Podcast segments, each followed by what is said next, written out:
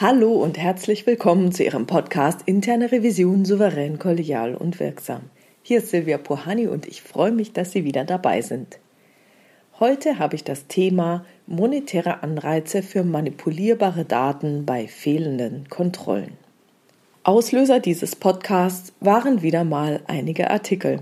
Diesmal in der Tagesschau und in der Süddeutschen Zeitung. Beide haben verwiesen auf den 42-seitigen Bericht des Bundesrechnungshofes und einen darin zitierten Brief des Robert Koch Instituts vom 11. Januar 2021.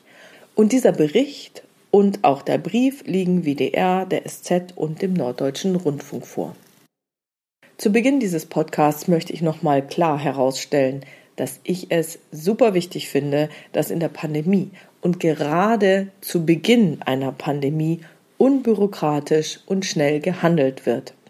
Meiner Meinung nach geht hier in so einer Situation Effektivität ganz klar vor Effizienz. Effizienz ist dann zweitrangig. Aber mittlerweile, nach über einem Jahr der Pandemie, ja, da gibt es so einiges, das ich nicht mehr richtig nachvollziehen kann. Mal ehrlich, hat es Sie gewundert, als die Nachrichten meldeten, dass einige Opportunisten bei den Schnelltests beschissen haben? Die üppige Vergütung mit 18 Euro pro durchgeführtem Schnelltest war ja das eine.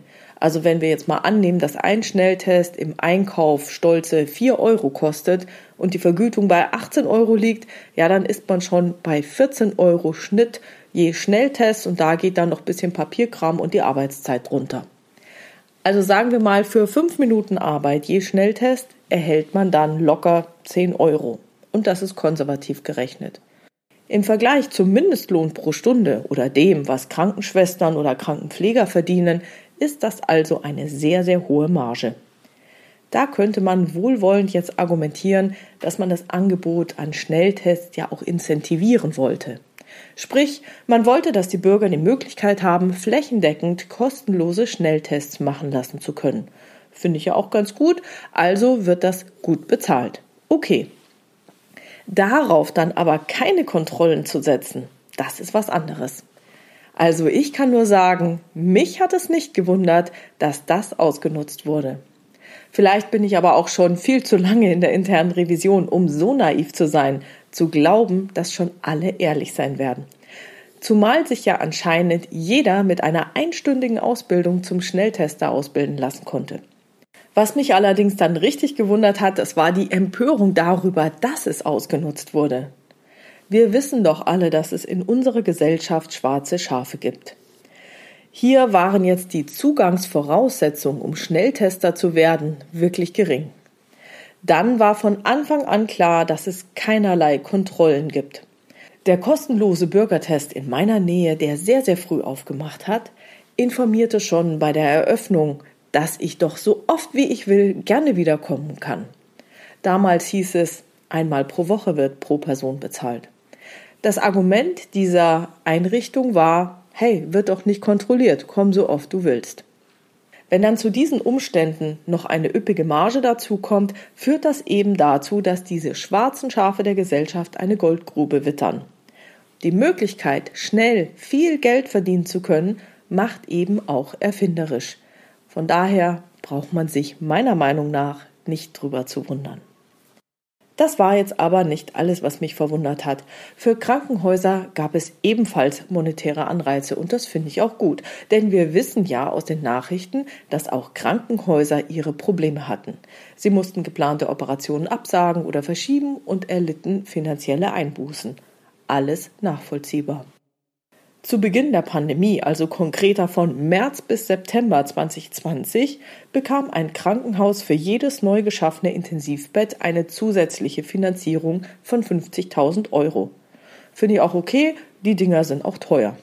Naja, der Wermutstropfen ist jetzt, gemäß der Süddeutschen Zeitung vom 11. Juni 2021, gab es aber bis Frühjahr 2020 keine einheitliche Definition für Intensivbetten. Also was genau definiert ein Intensivbett? Die Bundesregierung gab dafür 700 Millionen Euro aus und hätte damit 13.700 Intensivbetten schaffen müssen. In den Artikeln steht nun, dass dieser Zuwachs nicht aus den Statistiken herauszulesen ist. Hm. Als dann im Verlauf der Pandemie die Intensivbetten knapp wurden, wurde eine andere Incentivierung für Krankenhäuser geschaffen. Da ging es dann um die Auslastung der Intensivbetten. Ich kann mich erinnern, dass es die Diskussion gab, dass die reine Anzahl an Intensivbetten nicht relevant sei, wenn das Personal nicht ausreiche, die Intensivpatienten angemessen zu versorgen. Klar, kann man nachvollziehen. Dass man also die bisher gültige Regelung ändern wollte, ist für mich wirklich vollkommen in Ordnung.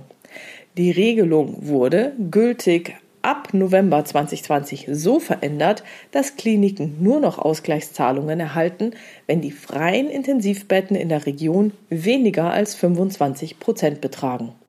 Das heißt, nur dann, wenn die Auslastung sehr hoch ist, erhalten Kliniken einen monetären Anreiz, ein freies Intensivbett vorzuhalten finde ich auch in Ordnung. Ist die Auslastung geringer, ja, dann braucht man nicht so viele davon, dann brauche ich auch nicht so viel Personal abstellen, alles in Ordnung. Also auch diese Logik kann man wirklich nachvollziehen, denn wieso sollten denn Ausgleichszahlungen für mit hoher Wahrscheinlichkeit überhaupt nicht genutzte Intensivplätze fließen? Alles klar. So, was sagt jetzt der Bundesrechnungshof dazu? Er sagt, hallo, das ist ein gefährlicher Fehlanreiz. Die Kliniken könnten die Zahl der freien Intensivbetten künstlich nach unten rechnen, damit sie halt sagen können, hey, sind nur 25 Prozent in meiner Region frei, her mit der Kohle. Dabei zitiert jetzt dieser Bundesrechnungshof ein Schreiben vom Robert Koch Institut vom 11. Januar 2021 an das Bundesgesundheitsministerium. In diesem sechsseitigen Schreiben äußert der Leiter des DIFI-Intensivregisterteams des Robert Koch Instituts die Vermutung, dass die Krankenhäuser zum Teil weniger intensivmedizinische Behandlungsplätze meldeten, als tatsächlich vorhanden waren. DIFI steht für Deutsche Interdisziplinäre Vereinigung für Intensiv- und Notfallmedizin. Es betreibt das Intensivregister. Dieses Register soll Rettungsleitstellen und benachbarten Kliniken zeigen, wo tatsächlich noch freie Betten bestehen. Also ist dieses DIFI-Register super wichtig. Und die Korrektheit der Daten dieses DIFI-Registers ist auch sehr, sehr wichtig. Dem Robert Koch Institut ist jetzt außerdem noch aufgefallen, dass nicht mehr die Intensivärzte, sondern zunehmend die Controller die Zahlen an das Intensivregister melden würden um monetäre Nachteile für den Standort zu vermeiden. Das kann ich jetzt auch wieder nachvollziehen. Ärzte kümmern sich nicht drum, wie die Abrechnungsmodalitäten sind. Ein Controller hat es dann besser im Blick, weiß, was er melden muss, was eine korrekte Meldung ist, damit er sozusagen nicht äh, Geld zum Fenster hinauswirft. Also, dass die Controller grundsätzlich melden, kann ich gut nachvollziehen. Weil diese Controller sollten sich eben mit den Abrechnungsmodalitäten besser auskennen als die Ärzte. So, im Januar 2021 meldeten gemäß Robert Koch Institut 70 Prozent der Kliniken, ihre Intensivstationen wären begrenzt oder komplett ausgelastet. Ja, kann ich auch nachvollziehen. Da schwappte nämlich gerade, ähm, ich weiß gar nicht, ob es die zweite oder dritte Welle war, aber so nach Weihnachten und Silvester ging es wieder richtig los. So, begründet wurde dies mit dem Personalmangel und der zunehmenden Erschöpfung des Personals. Kann ich auch alles nachvollziehen.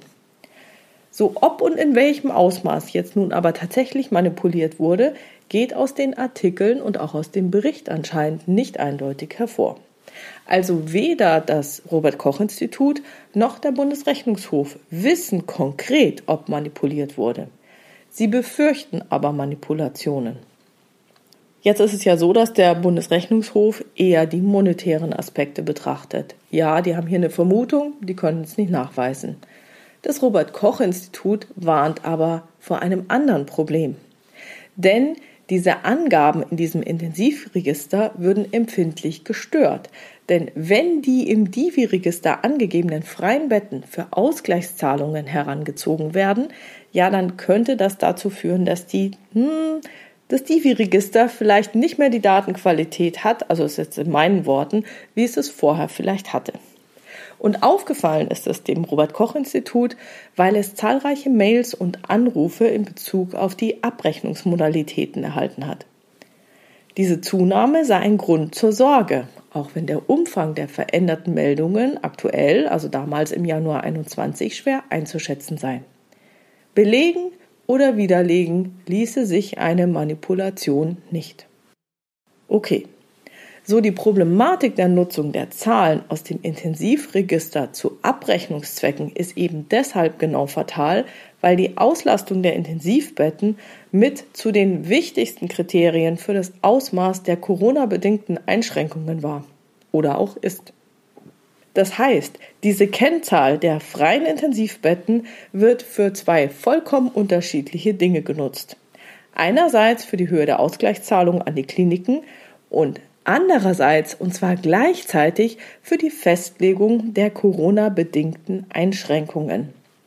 Die Verknüpfung des DIFI-Registers mit den Freihaltepauschalen mache die Datenbank manipulationsanfällig, so das Robert Koch Institut.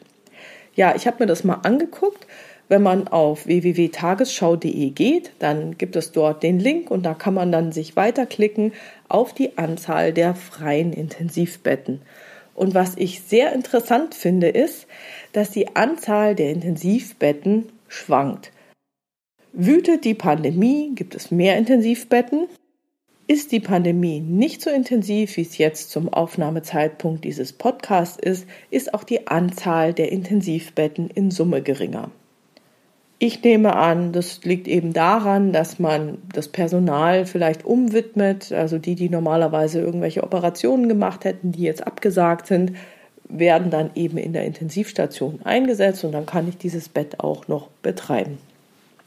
Interessant ist aber, wenn man sich das anschaut, seit es diese Incentivierung gibt mit diesen 25 Prozent Auslastung, ist diese Bandbreite, also rein optisch, fast konstant geblieben über die Laufzeit. Also die freien Intensivbetten sind immer konstant, aber die Anzahl der Intensivbetten variiert. Sehr interessant. Also was heißt konstant? Schauen Sie sich es einfach mal an, dann werden Sie sehen, was ich meine. Also da ist mehr Bewegung drin in der Anzahl der Intensivbetten als in der Auslastung der Intensivbetten. Ein weiterer Punkt in diesen Artikeln ist, dass die Priorisierung der Covid-Patienten über diese Freihaltepauschale womöglich auch dazu geführt hat, dass Nicht-Covid-Patienten zu spät nötige Untersuchungen und Eingriffe bekommen hätten. Soweit also zu diesen Informationen aus den Artikeln. Mein Fazit wäre jetzt folgendes. Was da nun konkret los war und in welchem Umfang manipuliert oder nicht manipuliert wurde, kann und will dieser Podcast nicht klären. Mir geht es darum, Sie zu sensibilisieren, dass gut gemeinte Lösungen von bestehenden Problemen zu neuen Problemen führen können. Unsere Welt ist eben viel komplexer, als sie uns erscheint, und wir Prüfer sollten aufpassen, dass wir nicht zu linear kausal drauf schauen. Mein generelles Fazit aus diesen Artikeln ist, sorgen Sie für klare und eindeutige Definitionen von Kennzahlen. Also es nützt nichts, wenn Sie irgendeine Kennzahl haben, die für was ganz Wichtiges notwendig ist, die aber nicht eindeutig definiert wird, weil wenn die Kennzahl aus dem Ruder läuft, dann kann man ja noch mal an der Definition rumschrauben. Nächster Punkt.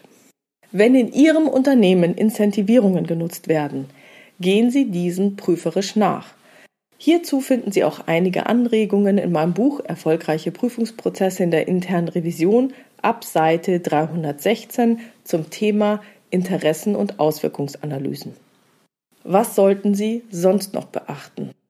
Betrachten Sie in Ihren Prüfungen die unterschiedlichen Einflussfaktoren, die zu diesen Kennzahlen führen.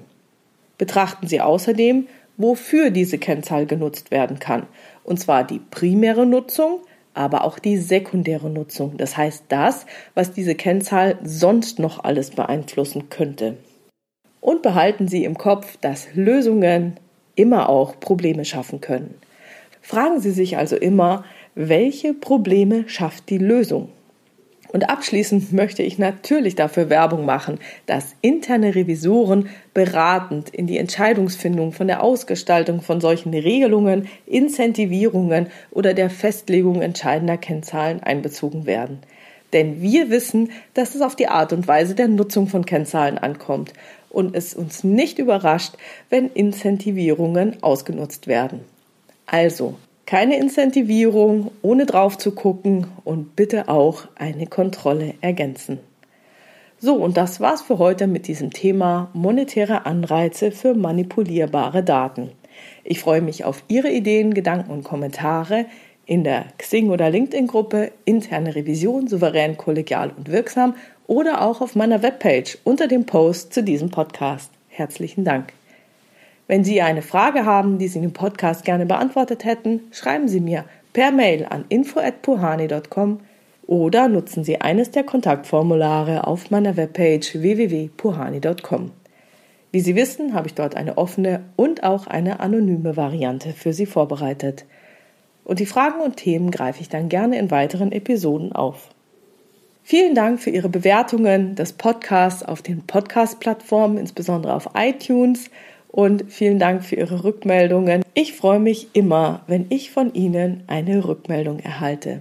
Danke. Bleiben Sie dran und hören Sie gerne wieder rein in Ihrem Podcast Interne Revision souverän, kollegial und wirksam. Mein Name ist Silvia Puhani und ich wünsche Ihnen erfolgreiche Prüfungsprozesse.